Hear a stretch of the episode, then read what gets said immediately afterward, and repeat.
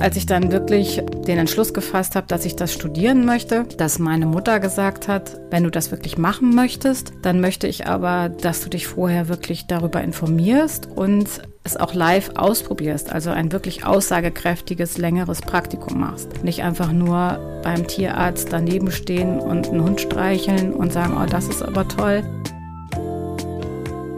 Hallo und herzlich willkommen. Ich bin Jona und ihr hört den Kanes Podcast. Heute eine Personenfolge, die ich finde schon längst überfällig ist, denn sie ist seit der Anfangszeit im Kanes-Team mit dabei und deckt als Tierärztin einen wichtigen Themenbereich ab. Bevor sie damals bei Erik Ziem auf dem Hof mitarbeitete, leitete sie ihre eigene Tierarztpraxis. Heute lernen StudentInnen von ihr als Dozentin bei Veranstaltungen zu den Schwerpunkten Anatomie, Physiologie, Gesundheit und Gedächtnisleistung des Hundes.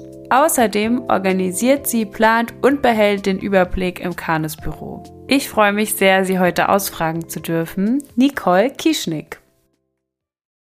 Hallo Nicole, schön, dass du da bist. Hallo Jona. Wo bist du gerade? Ich sitze gerade bei uns im Büro, also im Büro von Kanes, weil ich hoffe, dass das der ruhigste Ort ist, dass wir diese Aufnahmen machen können. Ja, ich würde gerne mit dir zuerst unser Spiel spielen. Und zwar habe ich hier einen Umschlag mit Begriffen aus der Hundeszene. Und ich würde da einmal drin rumkruscheln. Du sagst Stopp und dann kriegst du einen Begriff. Super. Bereit? Machen wir. Okay. Oh, okay. Ein Klicker. Ein Klicker. Also wenn ich das den Leuten erkläre in der Hundeschule, dann sage ich immer, ihr kennt bestimmt von früher das, als ihr Kinder war, da gab es so kleine metallene Knackfrösche und die machten im Endeffekt die gleichen Geräusche, die so ein Klicker macht. Nur ist das jetzt professionell ausgearbeitet fürs Hundetraining oder fürs Tiertraining. Die gibt's in verschiedenen Lautstärken auch, was natürlich bei unserem Knackfrosch als Kind früher nicht so war. Der hat einen Ton gemacht und gut war's. Das ist fürs Tiertraining zum Teil wichtig, dass man, wenn man geräuschempfindliche Hunde hat, zum Beispiel den Klicker leiser stellen kann. Wozu benutzt man Klicker? Wenn ich mit diesem Gerät also ein Klickgeräusch mache, ist das sozusagen das Versprechen auf eine Belohnung. So wird es eintrainiert. Und damit kann ich mit dem Hund verschiedene oder mit einem Tier oder auch einem Menschen, also einem Lebewesen sozusagen, kann ich Dinge beibringen und damit ein Versprechen auf Belohnung geben. Also Klick heißt, du bekommst Futter. Das muss dann nicht direkt eine Sekunde später oder zwei, drei Sekunden, wie es nach der Lerntheorie sein soll, danach erfolgen, sondern wenn ich in den Zeitraum klicke, kann ich also dem Lebewesen auch zeitverzögert das Leckerchen oder die Belohnung, wie sie auch immer aussieht, ähm, verabreichen. Hast du bei deinen Hunden schon mal einen Klicker eingesetzt? Ja. Also wir haben bei unserem großen Hund wir haben zwei, einen kleinen und einen großen. Da haben wir damit gearbeitet. Bei der kleinen habe ich es im Endeffekt noch nicht eingearbeitet. Nee, also bei dem großen haben wir es früher benutzt, aber ansonsten liegt es zu Hause eher bei uns in der Schublade. Wir nutzen es nur für spezielle Dinge. Also es gibt ja Leute, die sowas auch immer in der Hosentasche haben. Habe ich nicht, könnte ich also auch nicht beim Seminar präsentieren. Habe ich nie dabei. ich glaube, Iris könnte es präsentieren, ich nicht. Also ist jetzt nichts, was so alltäglich in deiner Erziehung eine Rolle spielt. Nein. In welchem Rahmen hat es denn eine Rolle gespielt bei deinem großen Hund? Wir bieten in der Hundeschule immer einen Workshop zum Thema Klickertraining an. Und da führen wir die Dinge halt mit unseren eigenen Hunden erstmal vor, was man alles damit sozusagen erreichen kann, machen kann. Und dementsprechend trainieren wir unsere Hunde dann auch dafür. Und das müssten wir, wenn ich jetzt darüber nachdenke, mit der kleinen Hündin dann auch mal anfangen, weil der große Hund schon ziemlich alt ist. Wenn wir den Workshop nochmal machen, wir den dann auch präsentieren können, was man bei ihr damit machen kann. Ich habe es tatsächlich seit einer Woche angefangen. Echt? Okay. äh, mit meiner neuen Hündin ein bisschen was zu machen. Also im Beschäftigungsbereich, in der Gegenstandssuche, weil wir gerade ja den Workshop Spiel und Beschäftigung hatten. Und da habe ich jetzt so ein bisschen rumprobiert, dass sie da den Anfang der Gegenstandssuche angeklickert. Sozusagen. Ich dachte, du hättest vorher schon angeklickert, weil es Iris bei Seminar Lernverhalten immer sagt, dass sie das machen sollte. Ja, klar, also der, der Klicker wurde vorher eingearbeitet, ja. aber das äh, ging ja sehr schnell. Das stimmt, ja. Das ist äh, nicht so wild gewesen. Aber genau, jetzt wurde er benutzt das erste Mal bei dem Hund. Aber wie gesagt, im Beschäftigungsbereich jetzt nicht, um den Hund zu erziehen bei mir. Mhm. Möchtest du noch einen zweiten Begriff haben aus dieser Rascheltüte. Bin mal gespannt, was es für einer ist. Okay, ich kuschel.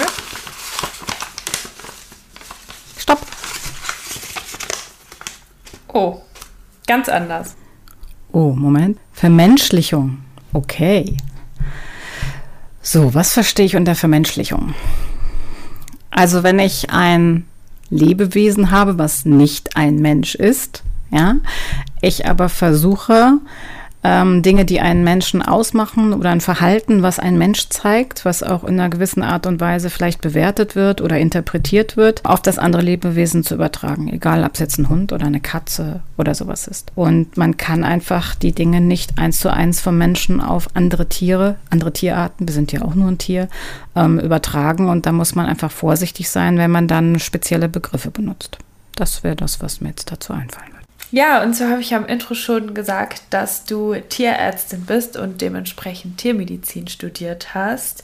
Wie war denn so deine Vorstellung, bevor du das studiert hast? Hattest du da irgendwie so eine romantische Idee, weil du als Kind gerne schon Tiere versorgt hast oder dich gerne gekümmert hast, dass die gesund geworden sind? Oder wie ist es da so zugekommen? Also eine Mitschülerin von früher, die behauptet immer, ich hätte das im Kindergarten schon gesagt, dass ich Tierärztin werden werde.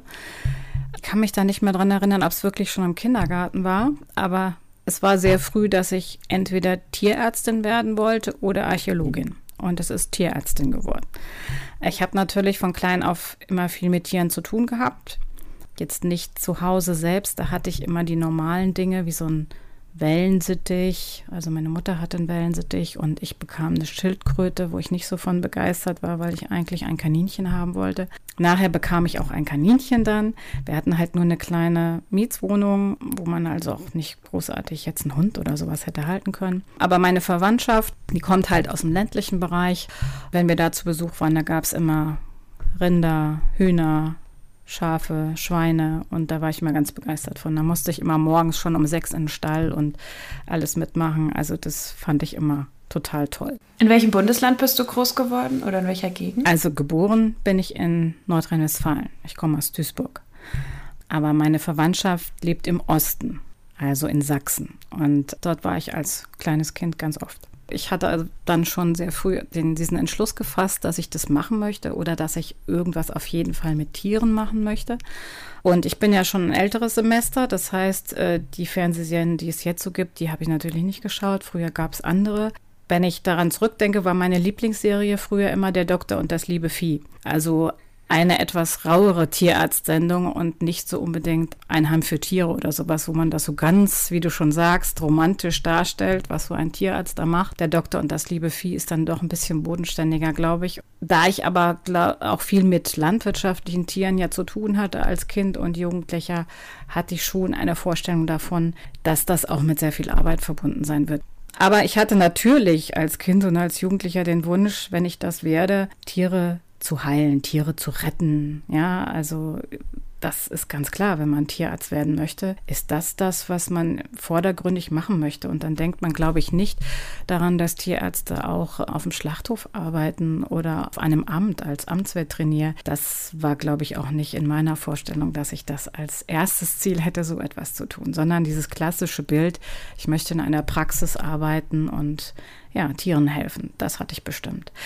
Ich weiß, als ich dann wirklich den Entschluss gefasst habe, dass ich das studieren möchte, dass meine Mutter gesagt hat, wenn du das wirklich machen möchtest, dann möchte ich aber, dass du dich vorher wirklich darüber informierst und es auch live ausprobierst, also ein wirklich aussagekräftiges, längeres Praktikum machst. Nicht einfach nur beim Tierarzt daneben stehen und einen Hund streicheln und sagen, oh, das ist aber toll, sondern sie hat dann gesagt, geh bitte in eine große Klinik und guck dir alle Bereiche an, die das abdeckt und wie das Leben wirklich die Arbeit nachher für einen Tierarzt in einer Klinik sein könnte oder in einer großen Praxis. Und das habe ich dann auch gemacht vor dem Studium. Das finde ich auch sehr, sehr wichtig. Also das habe ich später auch in der Praxis gemacht, wenn Jugendliche zu mir kamen oder die Eltern von Kindern und gesagt haben, dass Kinder, also ihre Kinder gern ähm, Tiermedizin studieren möchten, dass das so ein Traum ist, dass ich immer gesagt hatte, bitte guckt euch das wahre Leben an und vertraut nicht auf irgendwelche Fernsehsendungen. Das wahre Leben schon ein bisschen anders ist als in einer Fernsehsendung vielleicht dargestellt. Ich habe es auch im Studium, am Anfang des Studiums gesehen, dass natürlich sehr viele dieses Studium beginnen, weil sie sehr gute Noten haben und sagen, was könnte ich mit meinem super tollen Abi, Einser Abi denn anstellen? Und ich mag Tiere ganz toll und äh, das dann sozusagen wählen. Aber am Beginn des Studiums wird man ganz schnell auf den Boden der Tatsachen geholt, dass es doch etwas anderes ist, als man sich das vielleicht vorstellt. Und deshalb sollte man sich, finde ich, vorher, bevor man überhaupt damit beginnt, darüber gut informieren und praktisch in die praktischen Dinge hineinschauen. Wie hat dir denn das Studium dann an sich gefallen?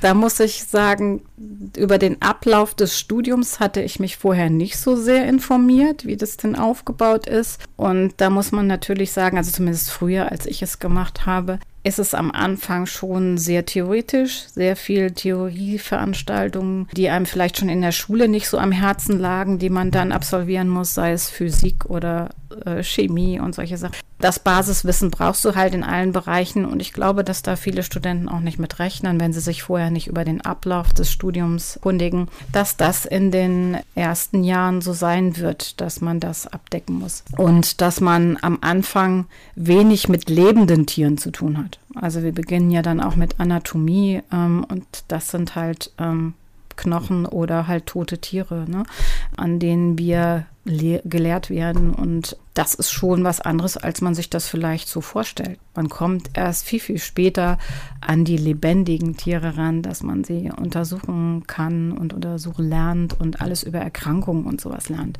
Wir haben ja auch unterschiedliche Abschnitte, die wir dann während des Studiums mit Prüfungen beenden müssen. Und ja, das ist dann schon eine Vorstellung, die man vielleicht vorher nicht so hat. Gibt es da einen Abschnitt Hund und Abschnitt Pferd oder so auch? Also das so die, weil ich meine, wenn man sich jetzt vorstellt, bei Menschen, der ist ja schon aufgeteilt in ganz, ganz viele Bereiche, also die menschliche, die Medizin rund um den menschlichen Körper. Da ist es ja nur ein Tier. Aber jetzt als Veterinärmedizinerin hast du ja ganz, ganz viele Tiere. Lernt man die dann einzeln im Studium so Seminar Hund und dann lernt man speziell was über Hunde? Oder? naja, es ist natürlich so, dass du einzelne Bereiche hast, dass du, sagen wir, Bereich der Rinder hast, über die du alles lernst mit Anatomie, Physiologie und Erkrankungen. Und du hast den Bereich der Pferde mit Anatomie, Physiologie, Erkrankungen. Hund, Katze, du hast natürlich Reptilien, dann wieder Fische, über die du alles Mögliche lernen musst. Also es ist schon sehr weit gefächert und du musst alles lernen. Also du kannst jetzt nicht von Anfang an sagen, ach, ich möchte ja sowieso nur Hund und Katze machen und der Rest ist nicht wichtig, sondern wir müssen uns mit den ganzen Tierarten beschäftigen und das ist auch alles prüfungsrelevant. Wie das jetzt bei der Abschlussprüfung in der Realität dann gehandhabt wird, weiß ich nicht. Bei uns war das dann so, dass du, wenn du zu einem Prüfungsabschnitt kamst, dann vorher erstmal zu sagen, wie du das gerade mit den Begriffen gemacht hast, mussten wir dann ziehen, welche Tierart wir jetzt in dieser Prüfung haben. Und was hattest ja, du? Jetzt das war unterschiedlich. Frosch. Ähm, Nein, also es ging dann schon um, meistens um die größeren Sachen, entweder Pferd, Rind, Schwein oder Hund, Katze. Also das musste man dann vorher ziehen und äh, wurde dann in diesem Bereich dann ganz speziell prüft. Und deshalb kann man auch nicht irgendwas komplett unter den Tisch fallen lassen. Ne? Also wenn ich Pferd überhaupt nicht lerne und ziehe Pferd, habe ich dann leider verloren in diesem in dieser Prüfung. Also ich weiß noch bei einem Seminar mal, da war eine Teilnehmerin, die war Unfallchirurgin und äh, die sagte dann in der Pause zu mir und sagte, Wahnsinn, wir haben ja nur den Menschen, aber ihr müsst ja die ganzen unterschiedlichen Tierarten können, weil ich ja auch im Seminar immer mal wieder sage, bei einem... Ja, und wenn du an den Hund denkst, dann gibt es ja auch noch unterschiedliche Rassen. Das geht ja noch weiter. Ja, genau. Also nicht nur verschiedene Tierarten, sondern du hast dann auch noch diese Unterkategorien. Ne? Also dass wenn du jetzt einen Hund nimmst, verschiedene Rassen mit natürlich unterschiedlichen Erkrankungen, die gehäuft bei bestimmten Rassen vorkommen könnten. Und es ist schon sehr umfangreich, aber es ist ein spannendes Studium, finde ich. Ich denke, dass jeder Student in seinem Bereich vielleicht während des, seines Studiums sagt, also das hätte ich jetzt nicht gebraucht oder das hätte ich gern mehr gehabt oder ein bisschen anders aufgezogen. Da ist ja jeder, jeder Mensch auch unterschiedlich, was man gerne hätte und was man daraus ziehen möchte. Und es muss ja weit gefächert sein. Aber ich denke, es gibt immer Verbesserungsmöglichkeiten allgemein gesehen. Gibt es denn was an Inhalten, was dir konkret gefehlt hat, was du dir auch vielleicht im Hinblick auf deine jetzige Arbeit ähm, mit uns Kynologiestudenten wünschen würdest? Da wir ja gerade davon gesprochen haben, dass es sehr viele Tierarten sind, die wir abdecken, kann es nicht so sein, dass jetzt zum Beispiel der Hund, weil wir ja jetzt hier auch ähm, über Kanis sprechen, dass der Hund jetzt einen riesigen, riesigen, viel größeren Stellenwert einnehmen würde als die anderen Tierarten. Aber ich hätte mir früher schon ein bisschen mehr über den Bereich Verhalten also noch tiefergehend auch gewünscht.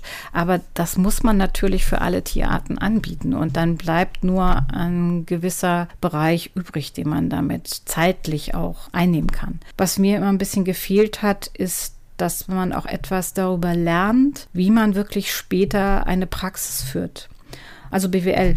Das gibt es ja jetzt in den neueren Studiengängen, dass solche Dinge verstärkt mit drin sind, aber früher hatten wir sowas in der Art nicht, dass man wirklich auch wie ich immer so einfach sage, rechnen lernt als Tierarzt. Man muss ja nur wirklich, man ist selbstständig zum Großteil, man ist ja nicht unbedingt irgendwo angestellt. Und wenn man selbstständig ist und seine Praxis führen muss, dann geht es nicht nur darum, dass man die Tiere gut versorgt, ja, dieses Heilen und Retten als Oberbegriff, den wir am Anfang hatten, sondern dass man natürlich auch dafür verantwortlich ist, dass die Praxis wirtschaftlich gut läuft. Das hat mir ein bisschen gefehlt. Und was mir noch gefehlt hat, ist, ich hatte ja am Anfang gesagt, dass viele Leute oder viele Leute, einige Leute dieses Studium wählen, weil sie so super Noten haben und Tiere gern mögen. Man muss nicht nur Tiere gern mögen, sondern wir arbeiten dort auch mit Menschen. Also natürlich kommt das Tier mit einem Patientenbesitzer zu uns und wir müssen auch mit Menschen klarkommen können. Wir müssen Menschen mögen und wir müssen mit ihnen kommunizieren können. Und das ist etwas, was mir in dem Bereich auch gefehlt hat, dass man Kommunikation, Gesprächsführung, wir sind Berater, dass man ein bisschen mehr über Beratung lernt. Das äh, finde ich sehr, sehr wichtig. Ja, auf jeden Fall. Was ein dritter Punkt damals zumindest war für mich, ist, dass man auch lernen sollte, wie man mit Konflikten auch umgeht, weil es schon natürlich ein Beruf ist, wo Dinge vorkommen können oder Entscheidungen getroffen werden können, wo man in Konflikte gerät mit den Patientenbesitzern, die einen sehr belasten können als Tierarzt, als Person, als Mensch dass man ja da auch gelernt hätte, wie man solche Konflikte löst und für sich auch löst, dass sie einen nicht so stark belasten und wir das so mit uns herumtragen, mit unserem ganzen Arbeitsbereich, den wir ja da abdecken. Das fände ich hätte ich wichtig gefunden, dass man das auch zumindest irgendwie mit einbezieht in so ein Studium, was später alles außer dem Heilen des Tieres oder Versorgen des Tieres oder welche Bereiche man da abdecken möchte, noch auf einen zukommen, die so eine Tierarztpraxis, den, das Arbeitsfeld in einer Tierarztpraxis ausmachen.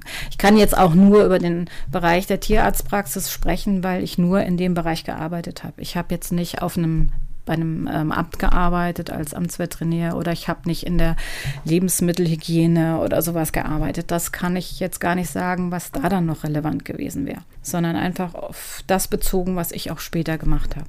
Mhm. Wie ging es denn dann weiter mit deinem Werdegang nach dem Studium? Ja, wie ging es weiter nach meinem Studium? Also natürlich habe ich zuerst mal eine Stelle als Tierärztin in einer Kleintierpraxis gesucht war dann auch in einer Kleintierpraxis in Bonn, also in Bad, Bonn-Bad Godesberg, tätig eine Zeit lang. Danach bin ich dann ähm, in eine Praxis gegangen nach Sinzig, habe da meine Praxis geleitet und das habe ich drei Jahre gemacht. Das war auch eine sehr schöne Zeit, wo ich sehr, sehr viel gelernt habe.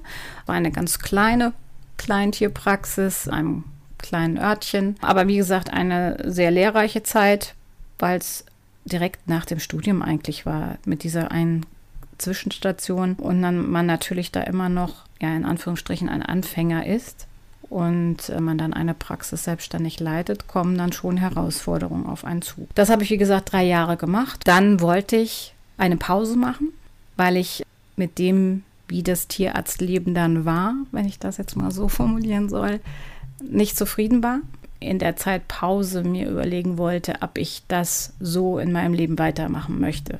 Und in dem Pausenjahr hatte ich mir eigentlich vorgenommen, so ganz blauäugig wie ich war, dass ich gerne in einem Wolfsprojekt mitgearbeitet hätte. Und wie ich aber dann in der Recherche dann feststellte, war das gar nicht so einfach, weil ja natürlich ganz viele Menschen, die sich für Wölfe interessieren, liebend gern an solchen Projekten mitarbeiten möchten. Und dann habe ich es im Endeffekt so gemacht, dass nachdem ich aus der Praxis ausgeschieden bin, ich als erstes mal bei Erik Ziem einen Ethogramm Wolf gebucht habe. Das war direkt, nachdem ich also in mein Pausenjahr gegangen bin und habe halt das Ethogramm bei Erik Ziem gemacht. Kurze Zwischenfrage, war man da im Gehege? Nein. Nein. Nein, ich war nicht im Gehege, ich war vor dem Zaun. Okay. Das weiß ich jetzt, warum die Frage kam, ne? Wegen unserem Ethogramm bei Cannes. Ja, genau. Ne, weil ich mir immer vorstelle, dass es damals noch so ein bisschen andere Regeln vielleicht gab.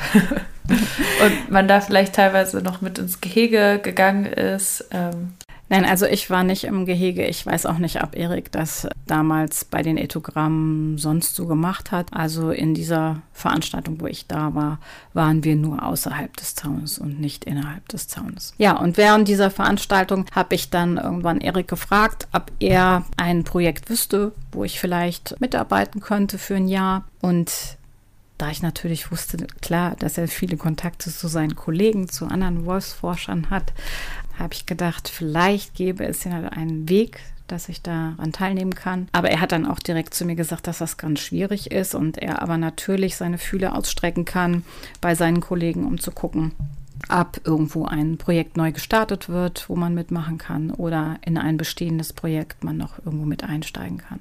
Ja, und nach dem Ethogramm habe ich dann ein paar Wochen später Erik nochmal kontaktiert, also angerufen, wie es denn ausschaut, ob es eine Möglichkeit gibt. Da sagte er, nein, im Moment noch nicht. Er hätte zwar schon nachgehört, aber er hätte die Möglichkeit, dass ich zu ihm nach Niederbayern kommen würde und er möchte ein neues Projekt starten, dass sie also Filme über Hunde drehen zu verschiedenen Themen und ob ich ihn nicht dabei unterstützen möchte. Mhm. Und dann habe ich natürlich sofort Ja gesagt. Was soll man da auch sonst sagen, wenn man so ein Angebot bekommt?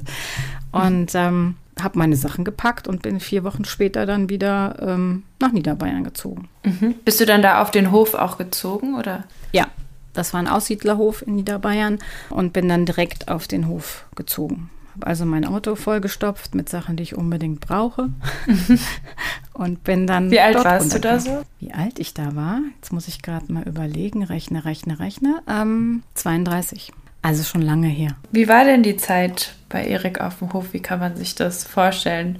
Ich stelle es mir cool vor. also Projekte und Hunde und alles so am Stehen und Machen und Tun und verschiedene Menschen. Cool, ja. Es ist aber eine sehr, sehr interessante Zeit, eine sehr lehrreiche Zeit, aber auch eine sehr anstrengende Zeit. Wie du vorhin die Frage bei dem Studium gestellt hast mit dieser rosaroten Brille, so habe ich mir das auch nicht vorgestellt, aber es war noch ein bisschen härter, als ich es mir vorgestellt habe. Also es war schon ja eine sehr anstrengende Zeit. Aber was war so anstrengend? Die Arbeit an sich oder die Verantwortung oder?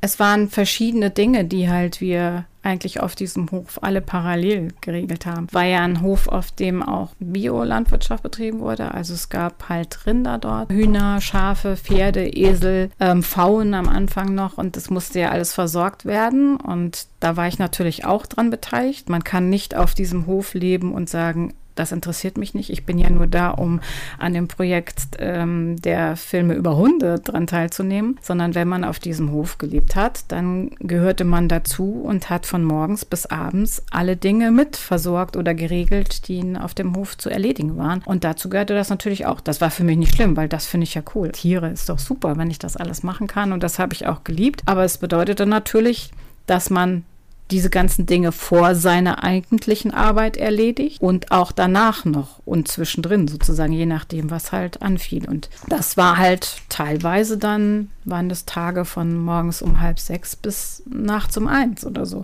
Mit körperlicher Arbeit dann auch und nicht nur am Schreibtisch sitzen, was ja auch anstrengend ist, aber natürlich auch mit sehr viel körperlicher Arbeit. Ich habe sehr, sehr viel gelernt, also Traktor fahren, was ich vorher nicht konnte und solche Dinge und wie man Heu macht und äh, das kennt ja sonst ein Stadtkind nicht. Und das war total toll. Es war, wie gesagt, nicht nur dieser Hof, den wir dann mit alle mit betreut haben, die auch auf diesem Hof lebten, sondern es waren ja auch die ganzen anderen Projekte, die es noch auf dem Hof gab. Also zum Beispiel im Sommer die Kindercamps, die da waren. Da hat man natürlich auch mitgeholfen. Und wenn es dann darum ging, ja, irgendwelche Aktionen, Projekte mit den Kindern zu machen oder beim Essen machen zu helfen. Also diese ganzen Dinge fielen ja auch noch an. Und der ganz normale Alltag, was jetzt das in dem Bereich der Filme für die Hunde anging. Es war ja auch so, dass in der Zeit dann Canis startete und die Vorbereitungen für Canis da waren, wo ich dann auch schon mit involviert war.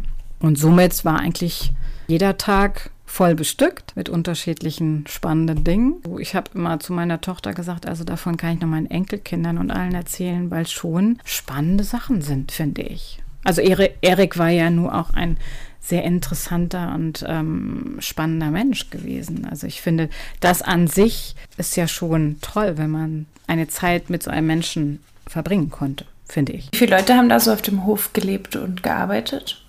Ähm, ja, Erik mit seiner Familie.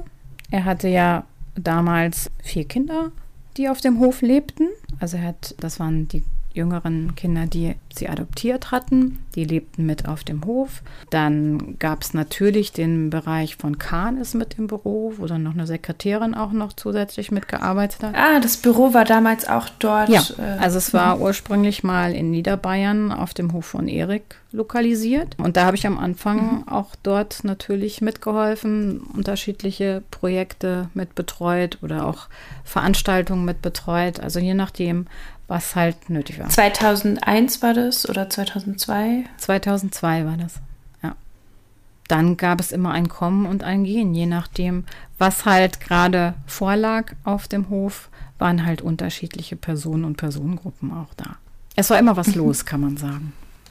Ja, wie ist es denn dann weitergegangen mit Kanes? Dann kam ja ein leider sehr unschönes Kapitel in der Geschichte. Ähm, und wie bist du dann da weiter so reingerutscht oder reingewachsen oder wie auch immer? Ja, worauf du anspielst, ist natürlich, 2002 ging es ja dann mit Kanes richtig los, mit dem ersten Studienjahr auch dann 2002, 2003. Und in dem Jahr ist Erik dann schwer erkrankt. Und äh, das, be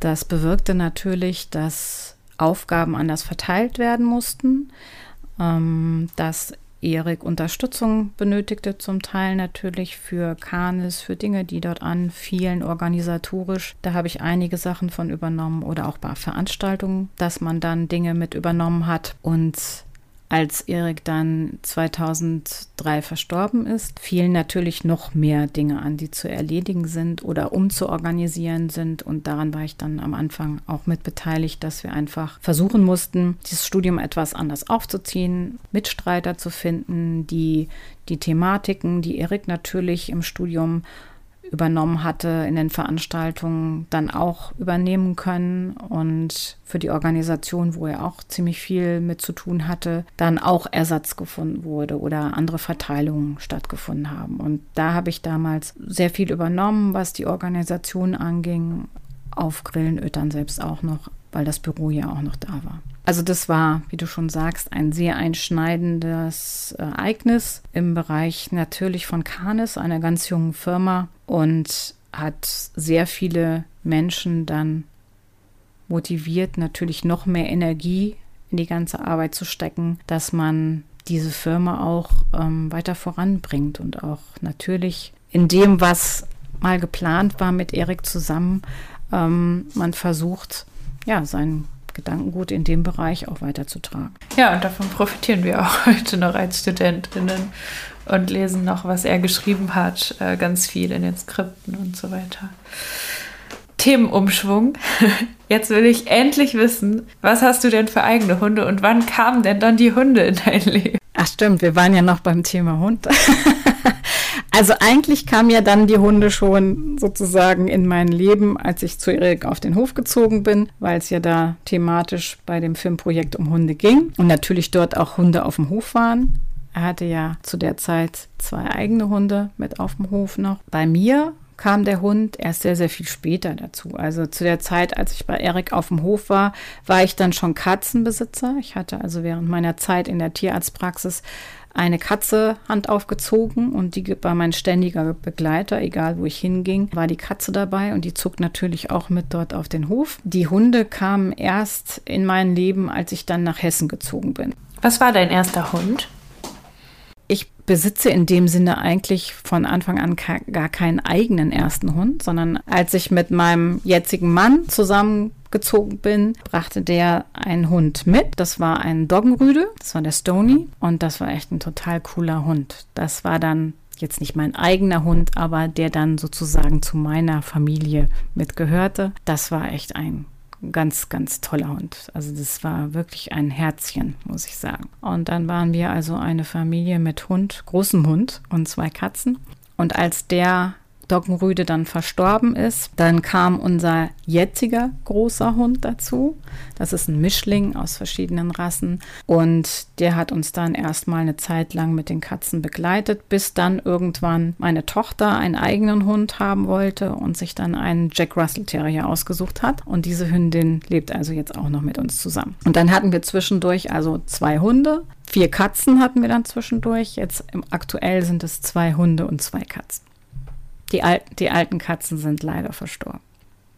Ja, was ich mich so gefragt habe, wenn man selber das ganze Wissen vom Tierarztstudium hat oder beziehungsweise von der Arbeit als Tierärztin und selber Hunde hat, denkt man dann manchmal anders über manche Sachen nach? Also ist man entweder so, dass man vielleicht schneller denkt, oh, der Hund könnte was haben, weil man ähm, schon Symptome sieht, oder ist man dann eher ein bisschen cooler, weil man denkt, ja, ich kann das besser einschätzen? Wie geht man da so bei seinem eigenen Hund mit um? Also wie das jetzt der Tierarzt oder die Tierärztin allgemein macht, weiß ich nicht.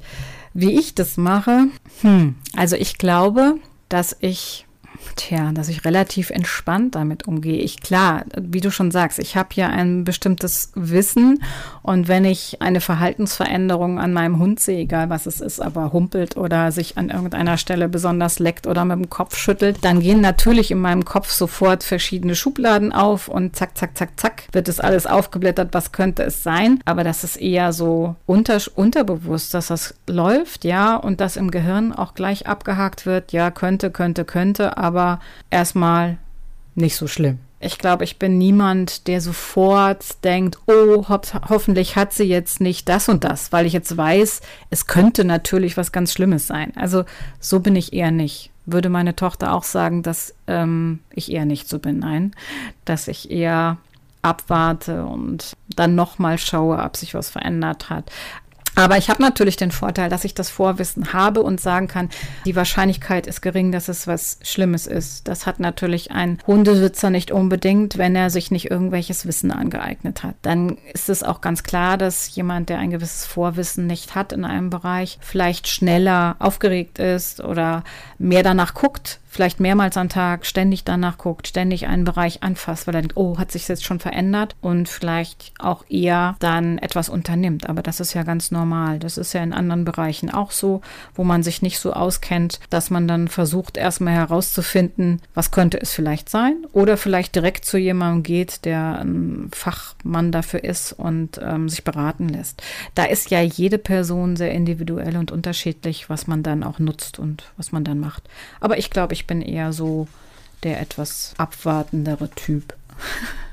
Also mir ging es ein bisschen so nach den Seminaren Gesundheit, Anatomie, dass ich plötzlich so voll viel gesehen habe und dann dachte, vielleicht könnte sie das haben oder mein Rüde könnte das haben oder so, weil ich so mit den Krankheiten mich erstmalig beschäftigt habe oder auch mit Symptomen, die möglich sind, dass ich plötzlich angefangen habe zu gucken, ob meine Hunde, wie viel die überhaupt trinken und wann die trinken und wie sich wann verhalten, ob sich was ändert oder so. Ähm, aber das ist vielleicht auch so ein bisschen normal im Prozess nach den Seminaren. Und ich bin nämlich auch eher so ein, ja, ja, das, dann geht man halt noch mal ein bisschen, guckt man noch, macht man noch mal was drauf oder guckt man noch mal, dass, wenn der humpelt, ist schon nicht so wild, weil ich viel mit Pferden groß geworden bin und man da auch gesagt hat, ja, wenn man einen Hund einen Tritt abbekommt, ist nicht so wild. Und ja, mittlerweile, jetzt so nach den Seminaren, habe ich da auf jeden Fall viel mehr auf Sachen geachtet, ist mir so aufgefallen. Das ist aber normal. Also das hat man zum Beispiel bei uns auch, wenn man studiert. Das ist ja das Gleiche wie bei dir. Man lernt an dem Tag was oder in der Woche was.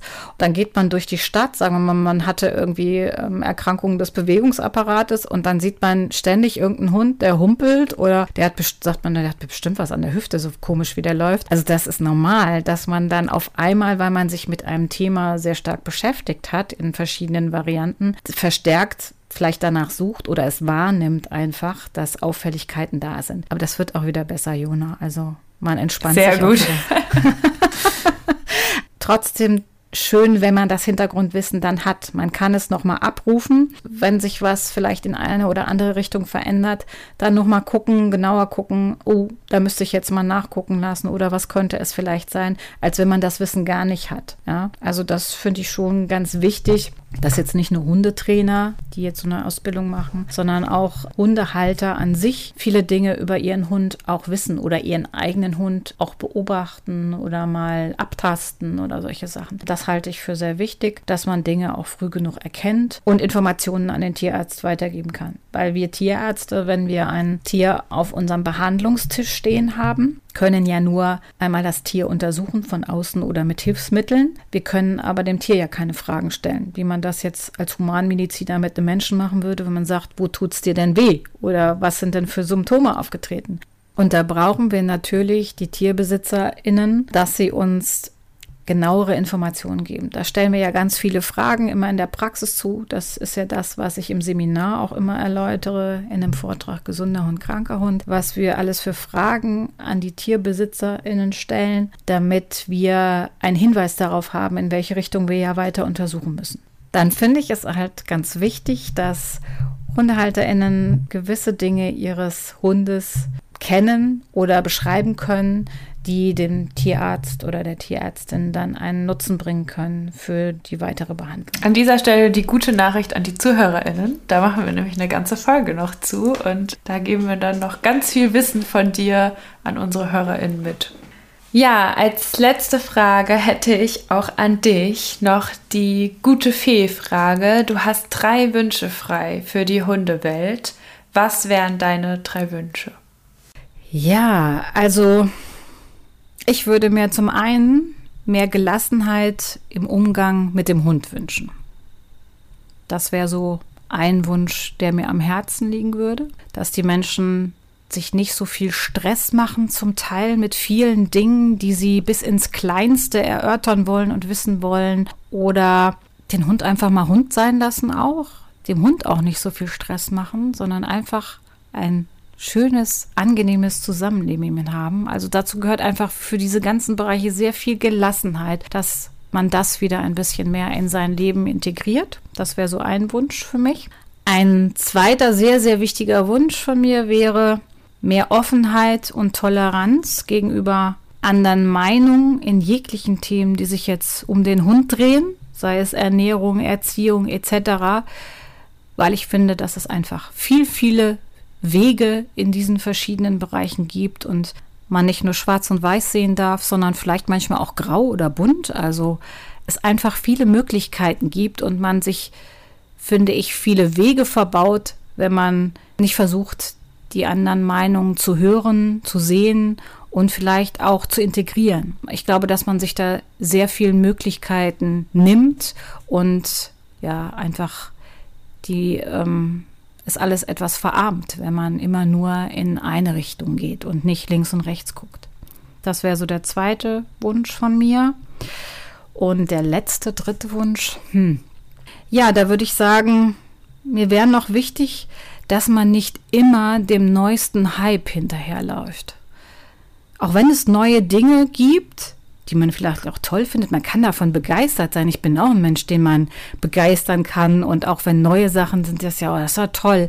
Aber dass man trotzdem versucht, ähm, in sich hineinzuhören, ob das wirklich Dinge sind, die man vertreten kann oder die zu einem selbst oder zu dem Hund und einem selbst passen, wenn, es, wenn wir es jetzt mal auf die Hundeszene beziehen sollen. Und dass die Menschen wieder mehr ihrem Bauch auch vertrauen, ihrem Bauchgefühl, dass sie in sich reinhören und sagen, also nee, das kann ich mir einfach nicht vorstellen und nee, das passt nicht zu mir oder da muss ich noch mal genauer drüber nachdenken oder mir vielleicht mehr Informationen aus verschiedenen Quellen holen.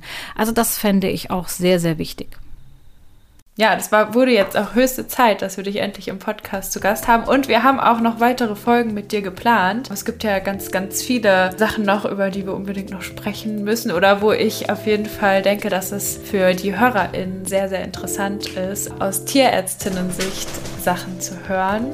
Da freue ich mich sehr auf unsere nächsten Folgen, die wir noch aufnehmen werden.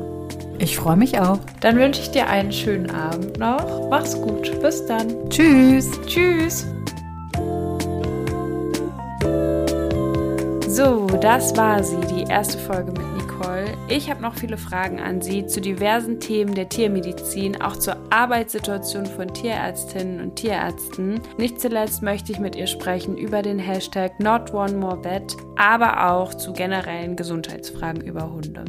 Wenn ihr uns Feedback zu dieser Podcast-Folge geben wollt, dann könnt ihr uns wie immer gerne schreiben auf Facebook unter Canis, auf Instagram unter Canis-Kynos und mich erreicht ihr auf dem Instagram-Kanal Jona und die Hunde. Bewertet und abonniert gerne den Podcast oder schreibt uns einen Kommentar als Rückmeldung auf iTunes. Ich wünsche euch und euren Hunden eine schöne Zeit. Bleibt gesund. Bis dahin. Tschüss.